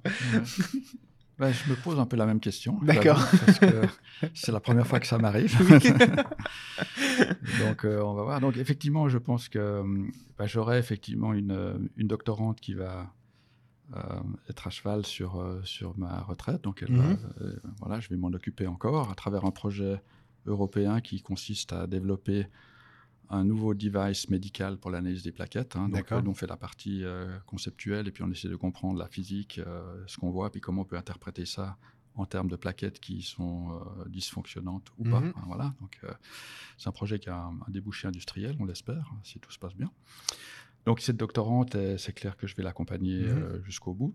Maintenant, je pense que je serais content de lâcher les activités administratives qui me prend beaucoup de temps. Bien sûr. Et euh, il y a évidemment toujours des, des sujets de recherche qui m'intéressent, donc je- qui sont dans la prolongation de ce qu'on a discuté. Mhm. Euh, il y a surtout aussi des collègues avec qui j'ai énormément de plaisir à travailler, qui sont plus jeunes que moi, donc ils vont rester encore Mhm. au, au travail un petit peu. Et j'aimerais bien que, continuer à travailler avec eux. Donc c'est un, un petit groupe, euh, mais c'est des gens avec qui on a des, créé en même temps une amitié, une, une complicité euh, Mhm. en recherche, une, euh, une compréhension euh, mutuelle et un- une complémentarité.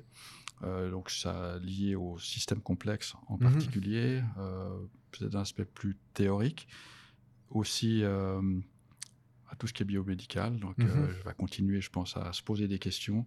Je pense plutôt des questions fondamentales, essayer de mieux comprendre des choses que qu'on comprend mal, même si Mhm. on les utilise tout le temps. Voilà.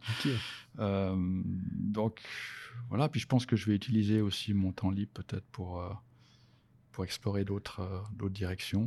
Mhm.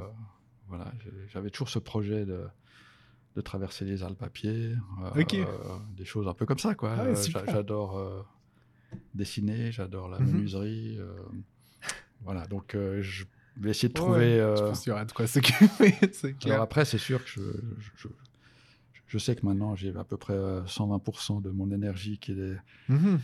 vers le département d'informatique et ses projets. Puis du jour au lendemain, euh, ça va chuter. Donc ça sera certainement euh, un peu surprenant. Mhm. Donc euh, je réfléchis peut-être à un, un projet prenant juste pour faire le joint. Oui. Pour euh, voilà, me dire, euh, je ne suis pas là lundi matin à savoir euh, où je vais. Bien sûr. ouais. Mais on verra. Donc tout ça, c'est c'est en train d'être dans Ouais, ma en tête. train de mûrir. Puis, en train de mûrir. ouais. Bah, J'ai encore un, un enfant de 10 ans qui va à l'école, donc évidemment, il y a, Mhm.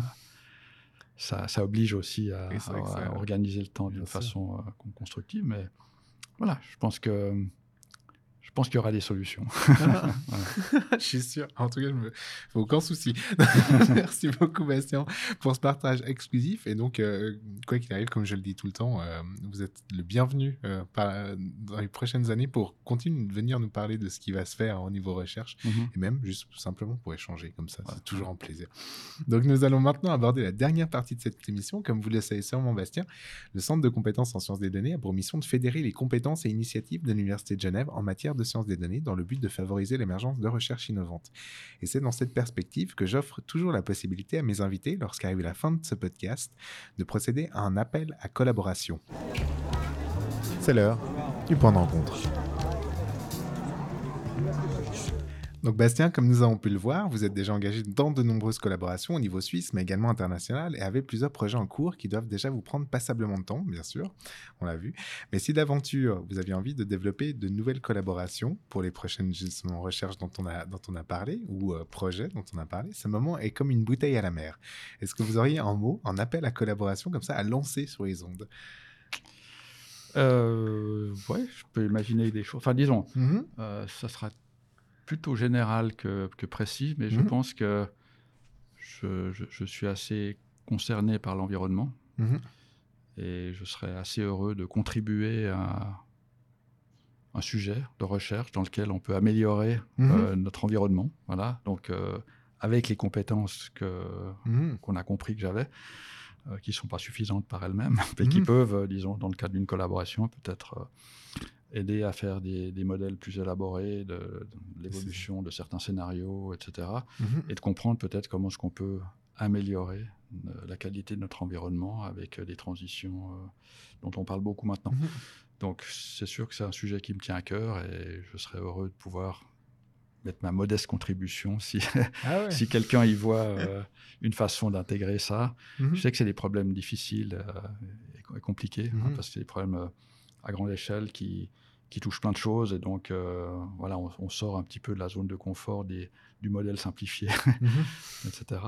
Mais euh, voilà, tout défi est, est intéressant. Excellent. voilà. Ah ouais. Trop bien. Bah, je suis sûr que c'est parti comme ça sur, euh, sur les ondes et que quelqu'un saura saisir cette collaboration.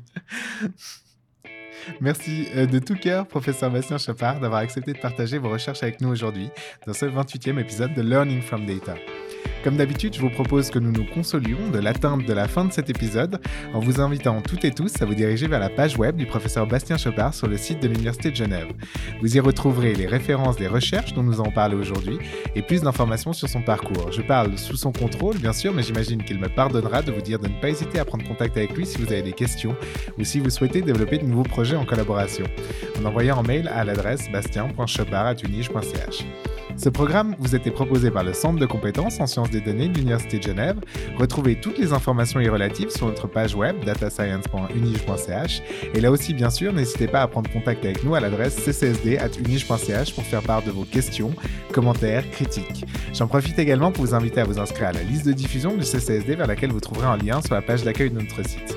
Si vous avez aimé ce podcast, nous organisons une multitude d'autres activités auxquelles vous êtes bien entendu toutes et tous plus que bienvenus. Et comme tout bon podcast qui se respecte, je ne résiste pas à l'envie de vous inviter, si vous appréciez ce que nous faisons, à liker notre contenu sur votre plateforme d'écoute et à nous laisser un petit commentaire.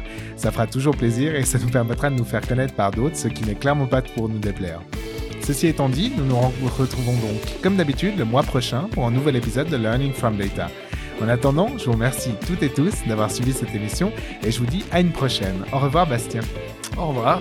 Merci à tout le monde d'écouter. Au revoir tout le monde, merci à vous Bastien. À dans un mois.